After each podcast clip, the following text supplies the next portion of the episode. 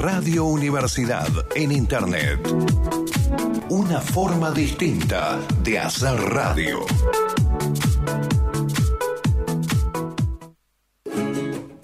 Agenda Central. Un espacio para revalorizar las voces tucumanas, argentinas y latinoamericanas sobre diferentes temáticas. Agenda Central. Una hora de información en torno a economía, política, sociedad, tecnología, ciencia, cultura, deporte. Agenda Central. Programa de la Fundación Central Espacio de Ideas. Una producción de interés e información general.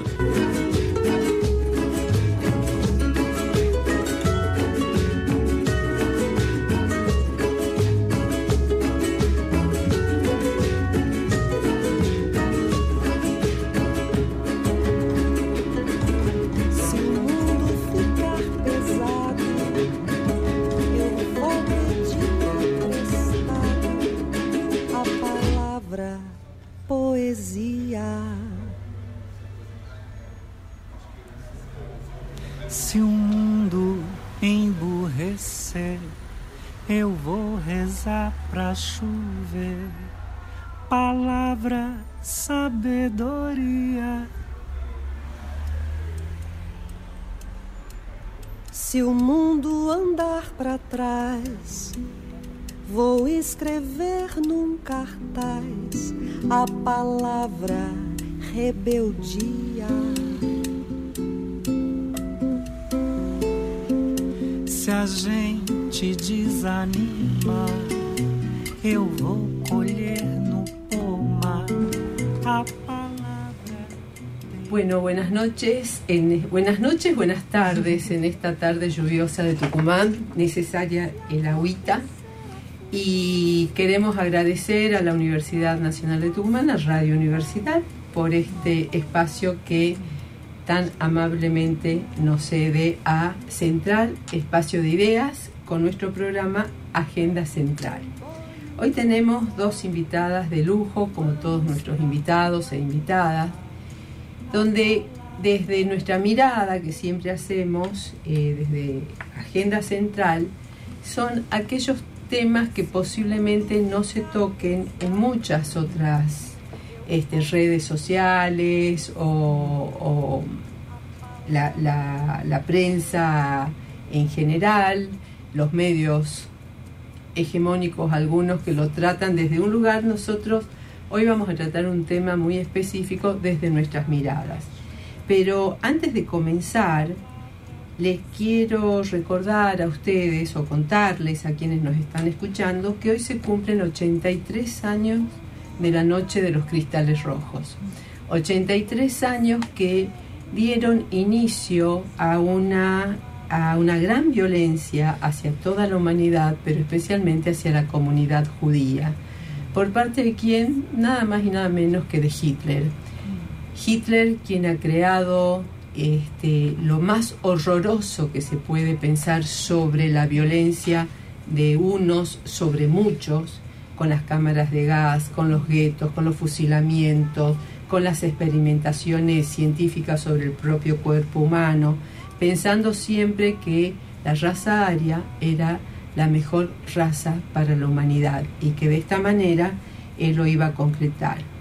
Estos, esta noche la noche del 9 al 10 de noviembre, fue una noche trágica, una noche violenta, una noche horrorosa, donde fuerzas de Hitler atropellaron contra toda casa, todo negocio, toda sinagoga, todo templo que tenían que ver con la comunidad judía, rompiendo sus cristales. No solamente se conformaron con eso, sino que fueron detenidos, fueron fusilados y además tuvieron que ver con eh, que la misma comunidad judía, a partir de ahí aparece la estrella amarilla de cuero con los que se tenían que identificar, y comienza allí la carrera tremenda mundial sobre el holocausto, a partir de lo que hoy llamamos la Segunda Guerra Mundial, esta disputa tremenda del mundo. Traigo a colación este tema porque nosotros desde Central Espacio de Ideas no dejamos jamás de recordar y de decir siempre la memoria, siempre la justicia y que nunca más sucedan estos hechos violentos sobre toda la humanidad. Bien, ahora sí, ¿quiénes son nuestros invitados? Una de ellas es Mara Brauer, con quien nos vamos a poner en contacto en unos segundos nomás. Mara Brauer es política, es psicóloga, es educadora, hoy es diputada nacional. Mara es autora de la ley 26.892, la ley que eh, promueve la convivencia y el abordaje de la conflictividad social en las instituciones escolares. Es coautora del libro Violencia, cómo construir autoridad para una escuela inclusiva. Y también Mara trabajó en, en, la gestión en la ciudad de, en la Cava, como conocemos, en la ciudad de Buenos Aires, pero también fue subsecretaria de Equidad y Calidad Educativa en el Ministerio de Educación de la Nación durante la gestión 2009-2011. Además, tiene Mara una especialización en mediación y métodos de resolución de conflicto. Hola Mara, ¿cómo estás? ¿Me estás escuchando? Sí, perfectamente. ¿Qué tal? Buenas tardes, Silvia. Buenas tardes a todos. Un gusto, Mara, de tenerte en Agenda Central, el programa que es de nuestra institución de Central Espacio de Ideas. Y recién, no solamente que recordé que hoy se cumplen los 83 años eh, de la Noche de los Cristales Rotos y todo lo que se generó alrededor a partir de allí, eh, sino todo tu currículum, cómo tiene que ver siempre sobre situaciones, o sea, prevención de situaciones de violencia en general y sobre tu función pública, y que hoy sos en segundo mandato diputada nacional. ¿Es así, sí? Así es, sí, sí, así es. Te presentaba Mara querida, les cuento que con Mara hemos trabajado muy bien cuando Mara estuvo frente a la Subsecretaría de Equidad y Calidad Educativa en el Ministerio de Educación de la Nación, con la gestión de Alberto Silioni como ministro, y en mi caso como ministra de Educación acá en la provincia, y fueron momentos eh, ganados, momentos de mucha productividad, de mucha innovación y que siempre nos recordamos con mucho cariño, ¿no? Pero hay un tema que es eh, central en, lo que hace Mara. Mara es autora de la ley 26.892, ley que promueve la convivencia y el abordaje de la conflictividad social en las instituciones educativas. Mara querida, ¿Por qué la necesidad de esta ley? Bueno, porque nosotros, este, bueno, Argentina, todos sabemos, tuvo una dictadura muy fuerte y, tuvimos muchísimos años, mismo previo de la dictadura del 76, en situaciones políticas de gobiernos democráticos y gobiernos dictatoriales. Y bueno, recuperada la democracia en el 83, y el avance de la democratización de los vínculos a través de la impresión de derechos, a través del bueno, el avance también en las distintas concepciones en el mundo, como es el reconocimiento de los niños como sujeto de derechos, ese cambio de paradigma ¿no? entre el niño como menor tutelado a un niño como sujeto de derecho.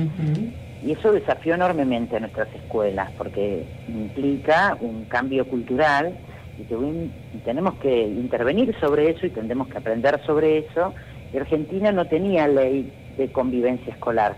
Nosotros veníamos del régimen disciplinar, donde el, docente, autoridad dada, no autoridad construida, porque pensemos, no hasta hace mucho, Este, el docente con solo vestir el guardapolvo blanco era autoridad, este, la sociedad cambió, la escuela cambió, se amplió y, tenemos que, al romperse este, esta, escuela, esta escuela disciplinar para para entender al chico como sujeto de derecho, teníamos que pensar entonces cómo regular los vínculos en las escuelas.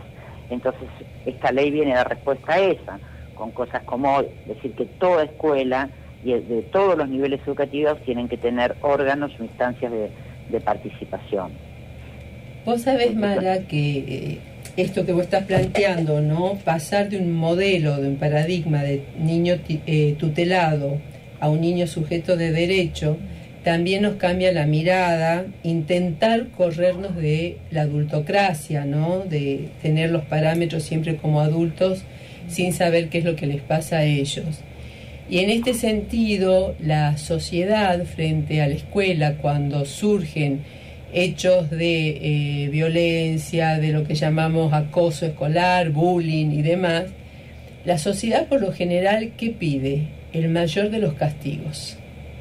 Y en tu libro vos haces un planteo totalmente a la inversa. En este libro sobre violencia este, que escribiste junto con Marina Lerner, justamente y haces referencia, volvés a la ley y hablas de los acuerdos de convivencia. Sí, yo creo que... Sí, te escucho. No, que en realidad las situaciones que nos encontramos en este, en este aprendizaje de la participación que venimos haciendo desde que recuperamos la democracia, que obviamente quizás para alguien de 30 años le parece que este, en términos de 40 años de democracia es muchísimo, pero en términos de una sociedad y cómo vamos modificando los vínculos y las prácticas cotidianas no es tanto tiempo. Las reacciones son o pedir más autoritarismo o mirar para otro lado y con esta cuestión que muchos se equivocan, que si el chico es sujeto de derechos somos iguales, por lo tanto rompemos el vínculo asimétrico este, que tiene que haber en una escuela, porque que seamos todos sujetos de derechos no, no significa que somos iguales y tenemos todas las mismas responsabilidades. Entonces pasamos del pedido de penas a lo que yo llamo, una, amiga mía llamaba el macanudismo pedagógico, que no se hace cargo de que el, el, adulto es el que conduce la escuela, en diálogo por supuesto, pero la responsabilidad siempre es este de los adultos y fundamentalmente si estamos pensando en, escuelas del, nivel obligatorio. Entonces, este, estos órganos de participación comprometen a toda la comunidad educativa a escucharse, e intentar tomar este, resoluciones conjuntas, siempre guiado por el, por, por, el mundo adulto, ¿no? que también tiene que, por eso el, el libro que escribimos como Marina, con Marina, el primer capítulo es sobre construcción de autoridad pedagógica. Sí. Porque la autoridad, a diferencia del siglo pasado, que antes venía dada por el hecho de ser maestra, entraba la maestra y todo el mundo se callaba la boca, ahora la, la autoridad hay que construirla. Y uno de los mm. capítulos del libro es justamente cómo construir autoridad, que es el título también del libro, en una escuela inclusiva, ¿no? ¿Y cómo se construye esa autoridad, Mara? Bueno, este, la autoridad se construye por, primero respetando al otro, ¿no? Y, y, asumiendo el, lugar del este este lugar del rol del adulto, ¿no? No eh, estando siempre generalmente nosotros le hacemos una pregunta a los chicos cuáles son los, los docentes que más respetan y generalmente dicen este que son muchas veces dicen que son los que están más presentes los que más nos exigen no entonces, nosotros, tener autoridad este, significa tener la capacidad de, escuchar y de tomar decisiones en base a esa escucha y construir de manera colectivamente esa escucha. Este, obviamente es mucho más difícil que el, que el rol de la mera autoridad, porque tenés que poner en juego a la comunidad, comunidad toda, ¿no? Esta, esta cuestión de asumir si como dice la ley, en cada escuela tiene que haber un órgano de participación, en el, en el nivel inicial nosotros decíamos, bueno, el rinconcito para contar lo que nos pasa. Si hay un rinconcito para contar lo que nos pasa, quizás alguna vez algún chico nos cuente algo que implica, como por ejemplo un abuso familiar, que implica una responsabilidad para el adulto. Entonces, la construcción del rol del adulto tiene que ver con escuchar, con dar respuesta y tener la capacidad de poner límites, pero no cualquier tipo de límites, un límite que propone otra cosa, ¿no? Este, nosotros siempre ponemos el ejemplo que el timbre del recreo hace límite si cuando empieza la clase algo sucede, porque si sigue el mismo clima que en el recreo, no funciona como límite, ¿no? este, la autoridad se construye poniendo límites, por ejemplo, límites que, este, bueno, tienen que ver con esto, con, con aquello que, no se puede hacer y por qué, y aquello que sí nos habilita. Y bueno, otra de las cuestiones que dice la ley es que se tienen que este, construir colectivamente eh, los acuerdos de convivencia. Sí. En una escuela, por supuesto que hay leyes, normas que todos tenemos que respetar y que no se discuten, como por ejemplo el maltrato, como por ejemplo la violencia, pero sí podemos discutir. Primero, bueno, podemos hasta discutir y escuchar más que discutir qué significa maltrato para unos para otros, porque muchas veces eso genera situaciones de, violencia. Este, y, ese y, en, e, y, y, si bien hay cuestiones que no que deben ser respetadas, hay otras cuestiones que se pueden acordar, ¿no? Como ahora en la pandemia, por ejemplo, gran parte de la organización de la escuela, con el tema, bueno, ahora ya se aflojó bastante de los protocolos, había que llegar a acuerdos en las escuelas, por eso también en esta nueva ley que yo presenté proponíamos que se vuelvan a hacer estos acuerdos de convivencia, porque la verdad que los acuerdos de convivencia de las escuelas que cumplieron con la ley, obviamente post pandemia hay que hay que volverlos a, repactar porque cambió el modo de, vivir la escuela.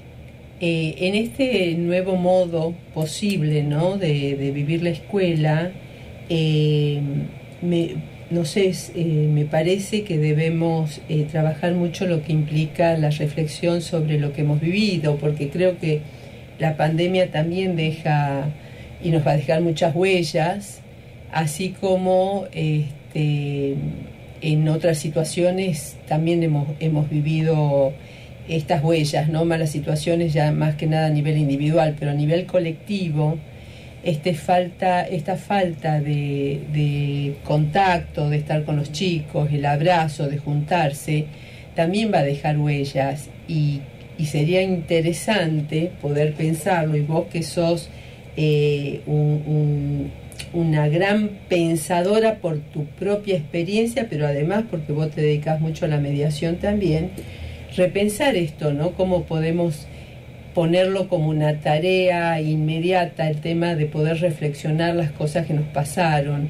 Este rinconcito que vos decís que me parece una idea muy linda, eh, porque cuando los chicos no fueron a la escuela, no solamente perdieron el contacto, sino que vivieron situaciones también, muchos de ellos muy complejas. Primero, de no acceder a la educación por la falta de conectividad y demás, pero también situaciones de violencia intrafamiliar que, bueno, estamos teniendo algunos datos en estos momentos, y de los chicos que no volvieron a la escuela, eh, y dejar, yo sé que hoy se está trabajando desde el Ministerio de Educación de la Nación, eh, con muchos colegas, amigos, compañeros y compañeras, eh, cómo volver a la escuela y buscar a aquellos que no volvieron, que se fueron de la escuela, que la escuela también los expulsó de alguna medida, pero vos sabés, Mara, que muchos chicos no quieren volver a la escuela.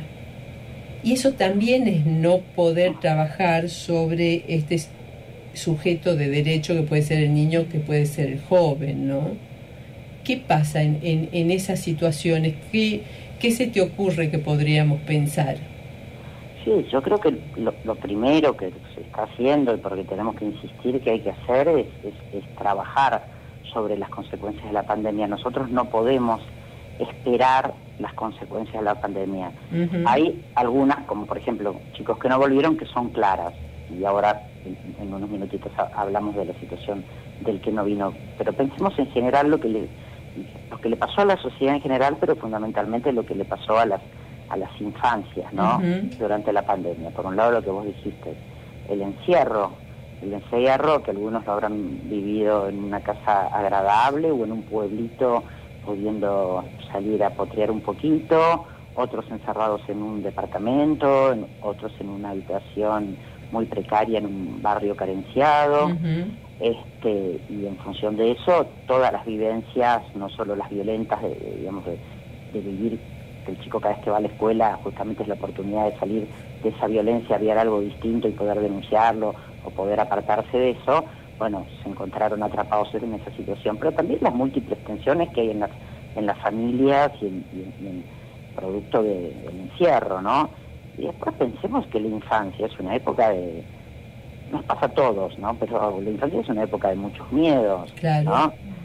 Es una época de muchos miedos y este bicho invisible que de pronto ponía en peligro la vida de los adultos, este, para la subjetividad de un chico es, tenemos que estar alertas a las consecuencias de todo eso y, por eso es importante, este, obviamente no soluciona todo, pero pensar una mirada desde, lo que piensa la ley de convivencia escolar, ¿no?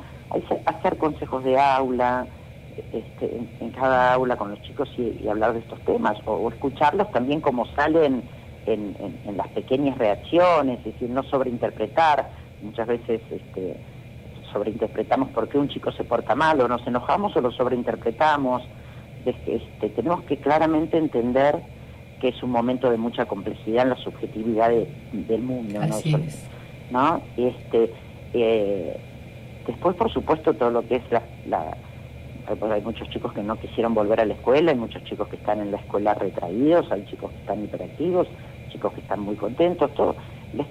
por eso también volvemos a algo que siempre hablábamos con vos, que la escuela sola no, puede. La escuela sola no puede, digamos, siempre fue así, pero yo últimamente estoy diciendo que necesitamos una epopeya a la educación, que todos tenemos que ayudar, que si tenemos un pienso, no sé, si en este momento nos están escuchando estudiantes que hacen teatro, que tienen una banda de música y vayan y acérquense al, al barrio y toquen música y hagan obras de teatro porque los chicos necesitan muchos estímulos para aumentar su trayectoria educativa, que no es lo mismo que la trayectoria escolar, ¿no? Claro. La posibilidad de, de recibir este, muchísimos estímulos, porque una persona no se educa solo en la escuela, por eso se habla de trayectoria este, escolar, que es lo que sucede en la escuela, y trayectoria educativa, que es lo que, sucede este, en, la vida, ¿no? Entonces, poder, eh, como antes se alfabetizaba, que también puede ser el caso, parece que este es un momento de que todos tenemos algo para ofrecer, desde apoyo escolar hasta obras de teatro, hasta hacer música con los chicos,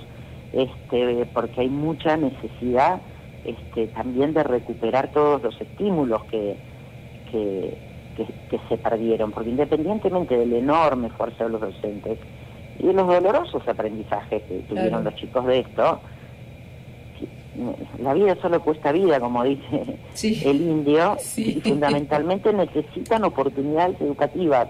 Un pibe que, por la situación del capital cultural de las personas que lo rodeaban, no tuvo estímulos para, para desarrollarse, necesita mucho estímulo en este momento y la escuela sola no va a poder. Claro, vos sabés que este, yo creo que es el momento, más allá de, yo insisto que tenemos que eh, cambiar algún, quebrar paradigmas muy tradicionales que tenemos, pero también es el momento de profundizar la, la motivación y la formación y el ofrecimiento desde las políticas estatales principalmente para que se crezca en el capital social cultural, que es el que hace justamente eh, en la plaza, en el afiche, en los murales de la calle, eh, alrededor del barrio, o sea, para ser una parte más de esa trayectoria que los chicos van viviendo y mucho más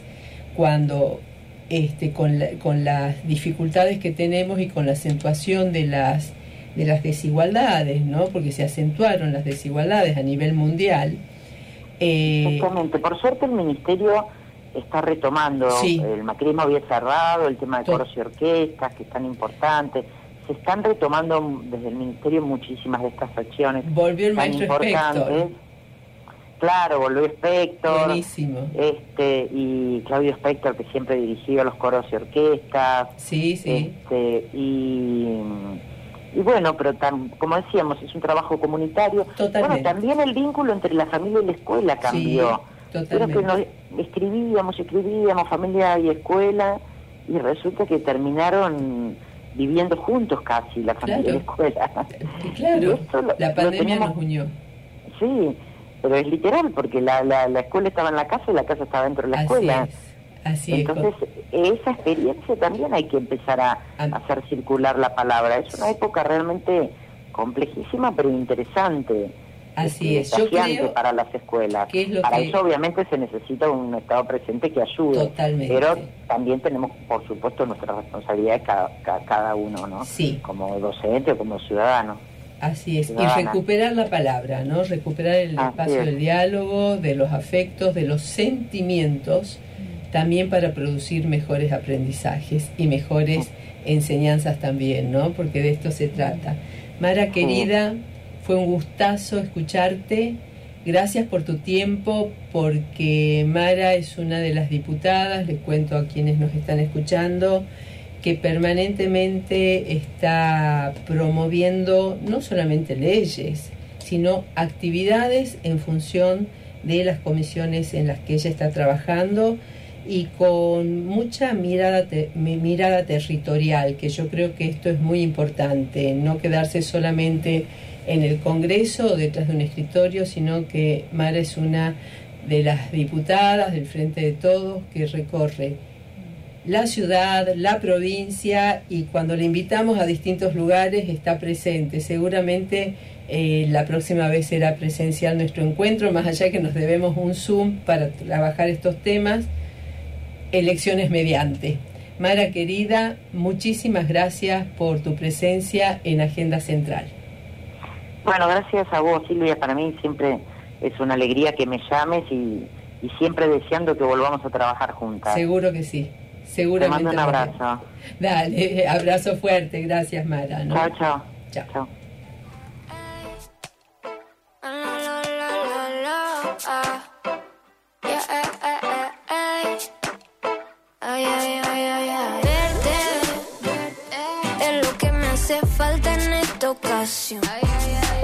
¿Cómo le explico a mi interior toda esta confusión? Verte es lo que me hace falta en esta ocasión. ¿Cómo le explico a mi interior toda esta confusión? Yo pensaba que no tenía nadie en este mundo. Baby, desde que te encontré todo es tan profundo. Cuando tú me llames, yo voy ahí. Porque sabes que no hay nada mejor para ti. Perdón por mis intenciones, jamás pensé en lastimarte. Ahora voy a marcharme, me pierdo para encontrarte. Verte es lo que me hace falta en esta ocasión.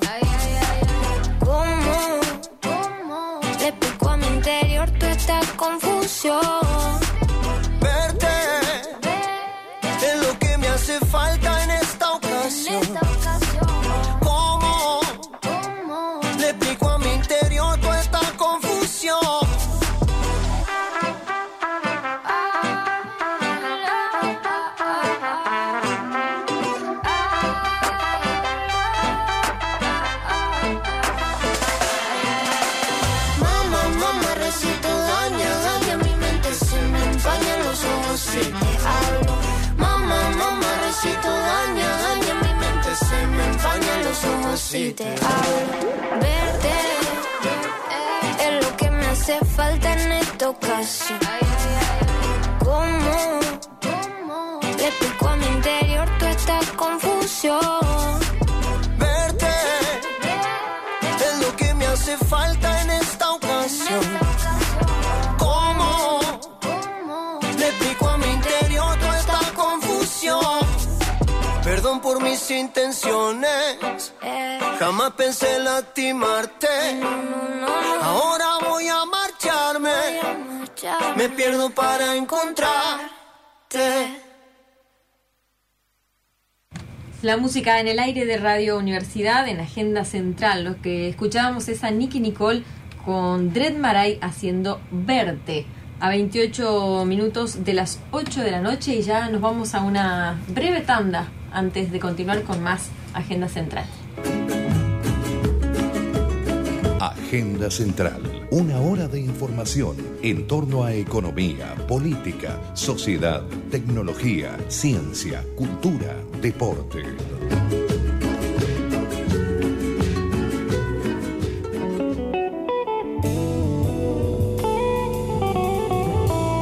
Universidad Tucumán. FM 94.7.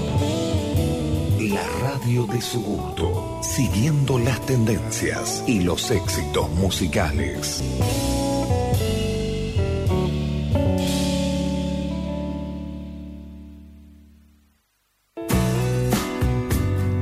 Autogestión, el nuevo servicio online para afiliados de la Acción Social de la Universidad Nacional de Tucumán. Ahora podés obtener tu orden de consulta médica y odontológica, recetario y tu bono del laboratorio propio a través de Internet desde cualquier PC o celular. Mayor comodidad, más ágil y rápido, siempre pensando en nuestros afiliados. Asunt, cuidando tu salud, ahora donde vos estás.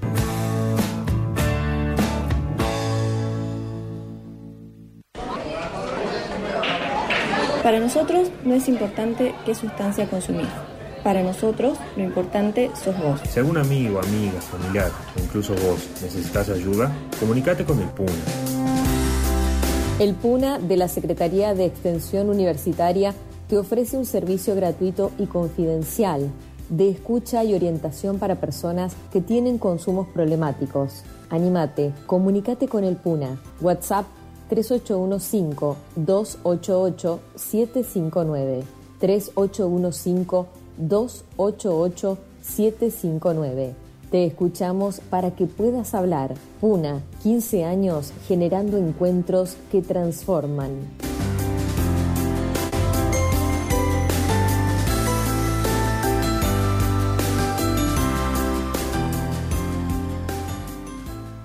Espacio cedido por la Dirección Nacional Electoral. Es demasiada la corrupción y se robaron todo. Son demasiadas nuestras ganas de decir basta. No vamos a bajar los brazos. Los tucumanos nos merecemos más oportunidades, más seguridad y más trabajo. Tenemos una voz que merece ser escuchada. Juntos, el 14 de noviembre, vamos a lograrlo. Ahora es. Lista 502, Juntos por el Cambio. Tucumán. Germán Alfaro, Senador Nacional. Roberto Sánchez, Diputado Nacional. Espacio cedido por la Dirección Nacional Electoral. Aquí hay futuro. Este domingo sigamos cuidándolo. Sandra Mendoza, candidata a senadora nacional por Tucumán. Lista 501, Frente de Todos. Espacio cedido por la Dirección Nacional Electoral. Llevemos diputados de izquierda al Congreso.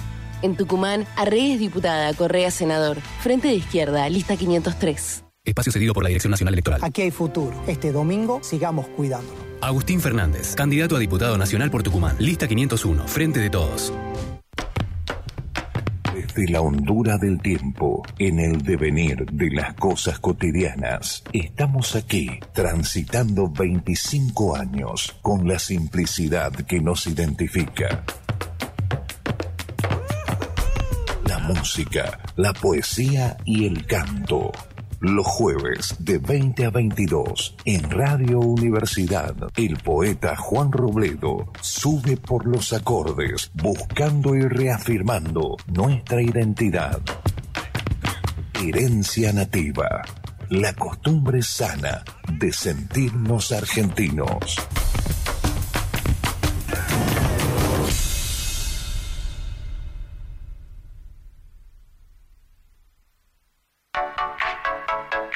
Radio Universidad Tucumán. Ahora vos también sos parte de la radio. Conectate a las redes sociales. Facebook, FM 947 Universidad. Twitter, arroba FM 947 UNT. Radio Universidad en Internet. Una forma distinta de hacer radio. Agenda Central, un espacio para revalorizar las voces tucumanas, argentinas y latinoamericanas sobre diferentes temáticas. Agenda Central. Para mí el bullying puede ser palabras o incluso acciones hirientes para una persona que la ven más débil que el resto. Yo pararía esa situación primero preguntándole a la persona dañada cómo puedo hacer para ayudarlo. Después lo tenemos que escuchar sin que saquemos conclusiones, solamente que él nos hable y que nos cuente. Él o ella tiene que saber que nos estamos preocupando por su bienestar, así ganemos su confianza. Después tenemos que ir a enfrentar a la persona que hizo ese daño. La acción más cercana que yo viví en, de bullying fue hace un compañero mío del colegio que constantemente le hacían este, comentarios sobre su cuerpo. Hola, ¿qué tal? Eh, bueno, mi experiencia frente a la situación de bullying o acoso escolar eh, la viví más desde lo psicológico, eh, no desde lo físico, en cuanto a que me pasaba que por tener que, por querer más que por tener que pertenecer al grupo de lo que se dice las chicas más populares, eh, muchas veces había formas de maltrato, formas de, de menosprecio hacia mí o a decir eh, que no iba a llegar a nada o que era un fracaso. Em, y realmente yo en ese momento lo que quería era pertenecer a ese grupo, que era el grupo, el mejor grupo de la clase, el mejor grupo entre comillas, porque era el, grupo que mandaba la clase.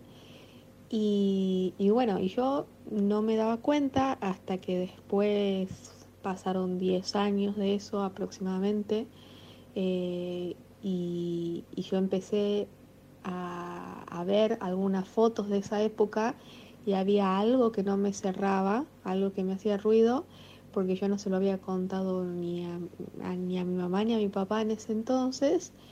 Y bueno, y después de, de terapia y, y, de hablar de la situación, eh, bueno, tuve la posibilidad de que, de que se me explique que eso que había pasado había sido un tipo de acoso escolar eh, dentro de lo que es lo psicológico, porque también generó que baje mucho mi rendimiento en ese momento en la escuela pero como mencioné, no me di cuenta en esos momentos, sino que me di cuenta como 10 años después, eh, haciendo terapia, porque me afectaba mucho algunas situaciones que tenían que ver con estas chicas que eh, me hacían pasar esta situación.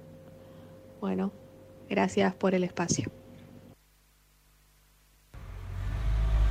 Que eh, escuchábamos en el aire de Agenda Central eh, y antes de continuar, les contamos a nuestra audiencia que pueden enviar mensajes al 381-509-6687. También pueden ingresar a la página centralespacioDeideas.org.ar o en el eh, mail, en el correo central arroba centralespacio.org. También en las redes sociales de Radio Universidad arroba FM947UNT en Twitter y en Instagram están también las imágenes eh, de este programa y de toda la programación de Radio Universidad en Facebook Radio Universidad Tucumán. Estamos ahora en Agenda Central. Muchas gracias María Marta. Bueno, ¿con quién continuamos? Continuamos con Eugenia Ruiz. Eugenia Ruiz es eh, directora de la Escuela y Vocacional Sarmiento, es psicóloga. Eugenia eh, quiero decir en realidad, con Eugenia hemos trabajado muchísimo en el Departamento de Orientación Educativa de la Escuela Sarmiento, fundadoras, podríamos decir, eh, de, en una etapa donde la escuela también se estaba replanteando, junto con muchas otras escuelas, replanteando su función y las necesidades que había. Eh, cursó la maestría en Psicología Educacional, ocupa y ocupó muchos cargos de gestión en instituciones del, del, medio de grado universitario, preuniversitario, gestión pública y privada. Es docente en materias psicológicas vinculadas a profesorados, trabajó, bueno, lo que acabo de decir, en el Departamento de Orientación y Educación, pero además trabaja de manera particular. Y esto hace que eh, María Eugenia pueda tener una mirada bastante integral de estas situaciones. ¿Cómo estás, María Eugenia? Muchas gracias por compartir hoy Agenda Central acá en Radio Universidad, junto con María Marta y con Marcelo Núñez que nos están acompañando y haciendo el soporte. Bien, bueno, muy contenta de haber sido invitada y agradeciendo el espacio y agradeciéndote a vos, Silvita, que los años que hemos compartido de trabajo y vos dijiste cosas muy importantes recién eh, considerarnos un poco fundadoras de ese espacio de departamento de orientación educativa en una escuela que podía pensarse a sí misma uh -huh. y que podía construir ese lugar diferente. eh, requiere una revisión en la actualidad frente al fenómeno que hoy estamos tratando, ¿no? Así Eh, es. que no es menor. No, Son no nuevas menor. formas de manifestaciones, eh, nuevas formas de intrusión y de violentación social sobre el otro. Y bueno, hay que leerlo al fenómeno en el contexto actual y ver cómo las instituciones vamos pudiendo dar respuesta a lo que nos pasa. Así es. Recién escuchamos, eh, dentro de lo que es agenda, sos- eh, agenda central, siempre traemos otras voces. Bien. Y las voces que escuchamos son de dos jóvenes, una ya es profesional y la otra joven está todavía cursando la escuela secundaria.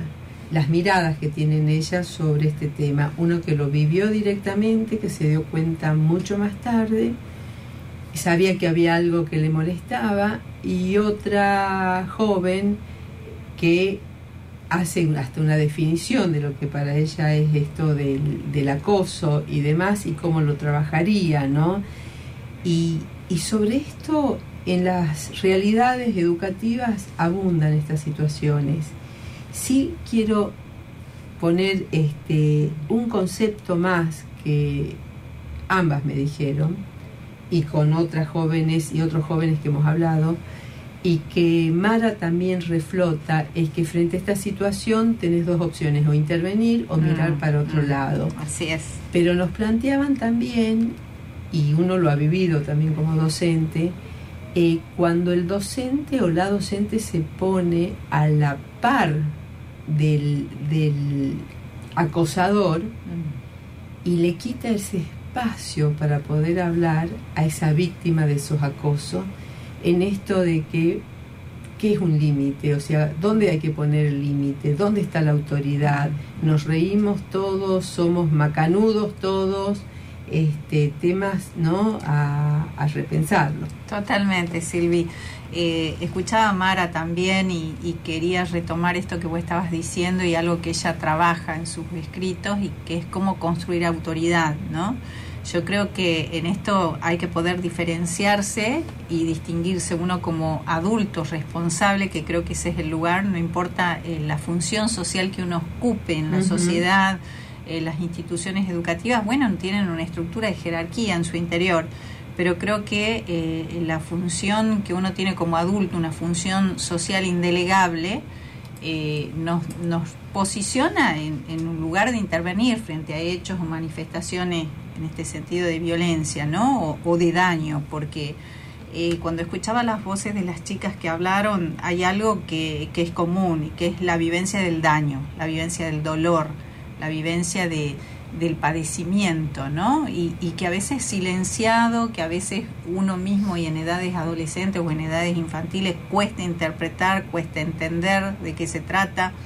Esas manifestaciones del daño tienen registro y ese registro es en el cuerpo, en el rendimiento académico, en la vida emocional. Lo bueno que una de ellas contó y pudo decir que con años pudo darse cuenta, años ya de entrada de su vida joven o de adulta, pudo entender que lo que sucedía. Creo que lo importante es poder tener esa oportunidad a lo largo de la vida cuando no están estos mecanismos eh, de posibilidades de intervenir inmediatamente, pero tener esa oportunidad de revisar y de mirarse y de mirar el fenómeno, mirar dónde uno estuvo. Creo que eso es muy sano y muy importante. Pero sí creo en esto, eh, Silvi, cuando vos decías, bueno, eh, hay algo que uno sí tiene que hacer y que es intervenir. Intervenir desde dónde es la pregunta, porque muchas veces eh, se tiene temor, se tiene temor, eh, temor a no saber cómo ni saber qué hacer. Creo que en, en la sociedad actual los docentes, los, los docentes y las docentes se sienten muy expuestos y poco acompañados, ¿no?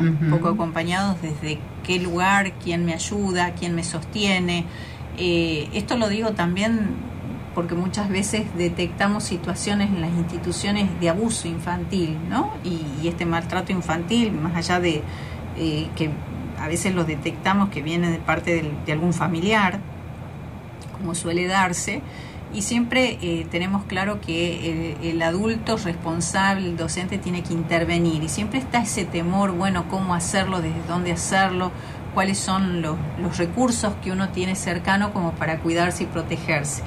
Creo que mucho de lo que estamos hablando a mí me toca desde el lugar de, de directivo, ¿no? Una directora en estos momentos, entonces tengo una, una visión como más, este, más macro de, de lo que hay que poder hacer y, y de cómo poder acompañar a- al colectivo de mis docentes hacia adentro, ¿no? Pero vos estás planteando, Euge, y me parece muy importante y marcar esta lectura en contexto, como vos dijiste, ¿no? Porque la realidad de los docentes también se fue modificando por la pandemia. Eh, pero la realidad de nuestros jóvenes, este, una de ellas habla la necesidad de pertenecer. Así es. Hizo Así es. que, eh, o sea, era más importante el pertenecer y se sufrió en ella ese maltrato y no perteneció tampoco. Exacto. Y era el temor también que a veces cuando ella podía hablarlo con algún docente, ese docente se ponía de lado de este grupo de compañeras y compañeros que no le permitían a ella ser parte de ese grupo, ¿no? O sea, es un rechazo desde todos lugares. Vos decís dos cosas muy importantes. Eh, hay edades en la adolescencia o en, en la pubertad donde este, construimos y definimos un, un proceso identitario, ¿no? Así Y lo que más daña en, en esa etapa a ese sujeto en construcción es no pertenecer, no formar parte de. Entonces Mm. se somete a situaciones por estar incluido o incluida a, a cuestiones de, de- de- de mucha confrontación, en tensiones de mucho poder, de, de lugares de víctima, pero es a cambio de encontrar una identidad con ese grupo que, una de estas chicas expresaba, entendida como las populares y como dijo muy bien, creía que ese era un buen grupo o era el grupo, ¿no? Eh, y, y después tomando distancia uno ve, no, no es ese el grupo, ¿no? Esa connotación de, de, de bueno, de, de, de bueno, de quiero estar ahí, pero uno necesita en esas edades estar incluido. Y los códigos de inclusión, cada grupo, cada grupo etario adolescente tiene códigos inclusivos y, y, expulsores también. Ahora, vos decías muy bien, ¿desde qué lado el adulto eh, medio se posiciona? A veces este, eh, ponerse en el punto de la mediación, en ese punto eh, de equilibrio cuesta. Siempre el equilibrio es por ahí sinónimo de la perfección y decimos, bueno, es lo que uno nunca alcanza. Pero el, el poder mediar y el poder escuchar eh, las dos tensiones, ¿no? De, de- de los grupos o las- los individuos que asumen esa posición de, de victimarios o de vic- y, y la posición de la víctima. O sea, uno como adulto tiene que poder correrse de ese lugar, tomar distancia y poder leer la situación, ¿no? Poder leerla objetivamente, o sea, también somos sujetos afectivos. Claro. Entonces, eh, eh, nos sentimos atraídos por ahí por alguna situación o nos... A ver, a veces hasta nos identificamos, ¿no? Personalmente con alguna situación que le encontramos como cercana. Y bueno, eh, ese es el, el lugar que no debemos este, asumir, Perder. ¿no? Perder. Dos, dos temitas. Este, lamentablemente el tiempo e- es, perverso. Tirano, sí. Estamos en, la 94.7, agenda central de Radio Universidad. Y acá una persona que nos manda un mensaje, lo Mm. voy a sintetizar, dice, la tarea de la escuela es compleja y ahora mucho más. Mm. Los contenidos se pueden aprender en cualquier momento. El conocerse, que es lo que estabas planteando, y reconocerse como sujetos sociales y reconstruirse es complejo y la escuela debe trabajar sobre ese punto principalmente. Y con este con este comentario que nos hace Lucrecia, que nos está escuchando, eh, vos tenés una experiencia también que tiene que ver con la autodisciplina, que es un tema que uno intentó hacerlo como ministra por toda nuestra Mm, historia este, de formación, eh, pero que no fue posible porque es como que la sociedad quería la sanción, siempre pararse en la sanción y no en la construcción entre todo el colectivo, pero principalmente de, de nuestros jóvenes, ¿no? De esto. ¿Cómo se trabaja el tema de la autodisciplina? Qué temón, Silvita, qué temón tocaste porque la autodisciplina, bueno, a veces cree, se cree que esto se aprende instintivamente, ¿no? En la escuela Sarmiento tenemos este, este modelo como régimen de convivencia. La verdad que lo defendemos y estamos siempre revisando y siempre diciendo qué funciona, qué no funciona, siempre reflexionando. Eh, la autodisciplina es un proceso que se construye y lo construimos desde el jardín de infantes junto a las familias. ¿no? Es una tarea muy desafiante para la institución y sobre todo para los docentes que están en contacto los primeros años este, de escolarización eh, pero es un proceso que se construye, no es algo instintivo, que se pregna, que entrar a la escuela Sarmiento y bueno, uno ya ahí este, respira autodisciplina, no, es una construcción. Ahora vos decías, hay, un, hay una necesidad por ahí este, social de que, que, impera y que impone, bueno, como el límite, el orden, y como si ese límite y ese orden solo tendría que ser a través de una norma que discipline, ¿no? Cuando en realidad es este, la construcción de los límites, eh, los límites como mensaje de cuidado. Creo que hay una, una visión diferente, el límite como algo punitivo como un mensaje de cuidado. Qué bueno eh, Sí, yo siempre digo, Silvi, me gusta trabajarlo por ahí en, en talleres o espacio con los papás de los primeros eh, grados. Eh, esto, cuando uno piensa en una ruta y uno dice, a ver, ¿preferís un camino señalizado o un camino sin señales? Siempre hago esta pregunta a los papás y me dicen, este, bueno, no, señalizado, bueno, ese es el límite, el mensaje de cuidado. El camino señalizado siempre está advertido y me permite llegar a, destino, ¿sí?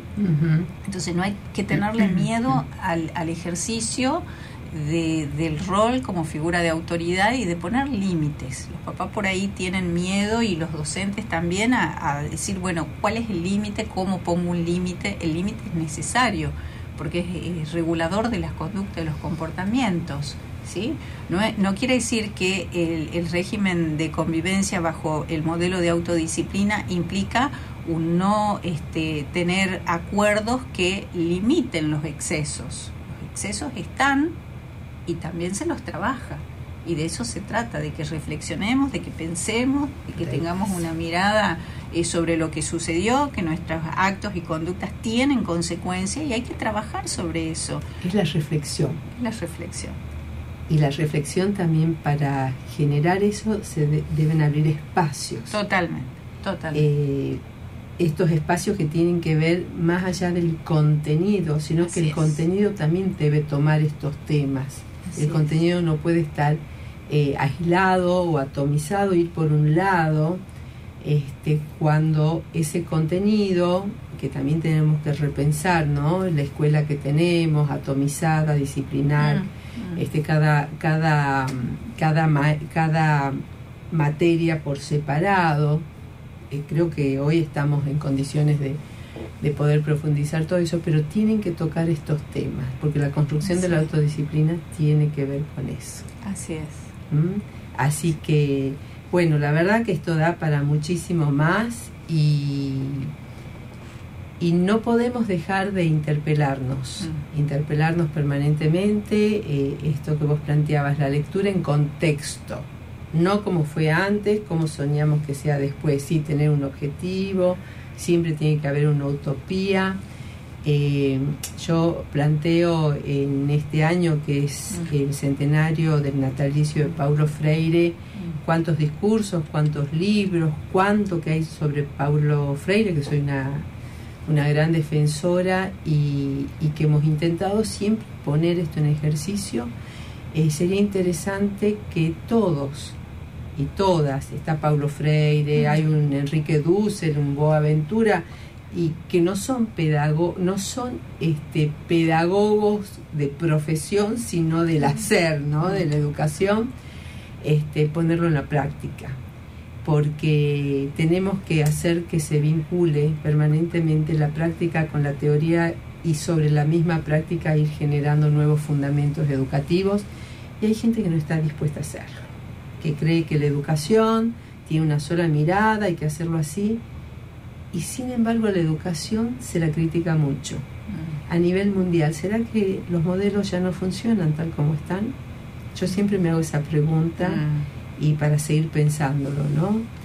Eh, Euge, muchísimas gracias. Estamos acá con la licenciada María Eugenia Ruiz, psicóloga, es docente de varias instituciones y actualmente es la directora de la Escuela y Liceo Vocacional Sarmiento, escuela que depende de la Universidad Nacional de Tucumán, con quien hemos compartido muchísimos años de nuestra trayectoria este, laboral y de formación pedagógica, ¿no?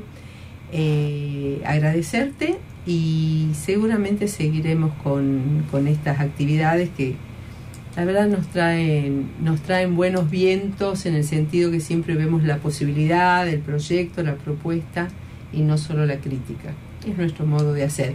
Desde acá, Agenda Central, siempre intentamos mirar esto y tener una mirada que hablábamos con Eugenia y con colegas la vez pasada, latinoamericana también, de, de lo que implica la educación, que no podemos ir comparándonos con países que tienen realidades totalmente distintas, diversas, sí tomarlos como, como conocimiento, pero tenemos mucho también para enseñar. Gracias, Silvita. Gracias Muchas a vos. gracias. Y bueno, llegamos al final, como decimos en radio, el tiempo es tirano. ¿no? Totalmente. Total, como el tiempo, como el clima también está bastante tirano con mucha lluvia. Así que agradecemos la presencia de nuestra audiencia en Radio Universidad y despedirnos hasta el próximo martes, ¿no? Como siempre a las 8 de la noche con Agenda Central. Así es, muchísimas gracias y nos vemos el martes, nos escuchamos. Nos escuchamos, El, martes próximo a las 20 horas. Así gracias.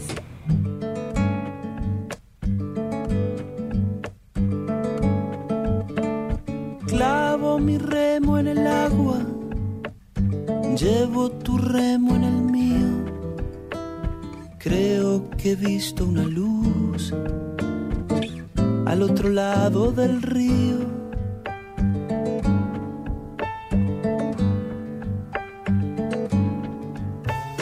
El día le irá pudiendo poco a poco al frío.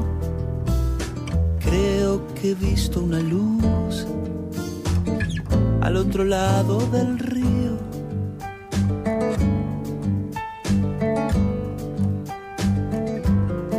Sobre todo creo que no todo está perdido. Tanta lágrima, tanta lágrima y yo soy un vaso vacío. Oigo una voz que me llama, casi un suspiro. Rema, rema, rema. Rema, rema, rema. En esta orilla del mundo, lo que no expresa es baldío. He visto una luz al otro lado del río.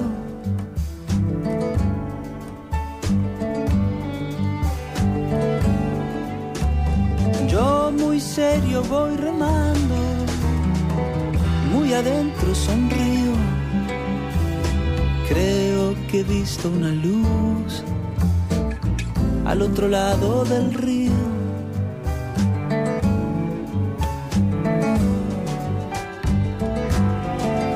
Sobre todo creo que no todo está perdido. Tanta lágrima. Agenda Central. Un espacio para revalorizar las voces tucumanas, argentinas y latinoamericanas sobre diferentes temáticas.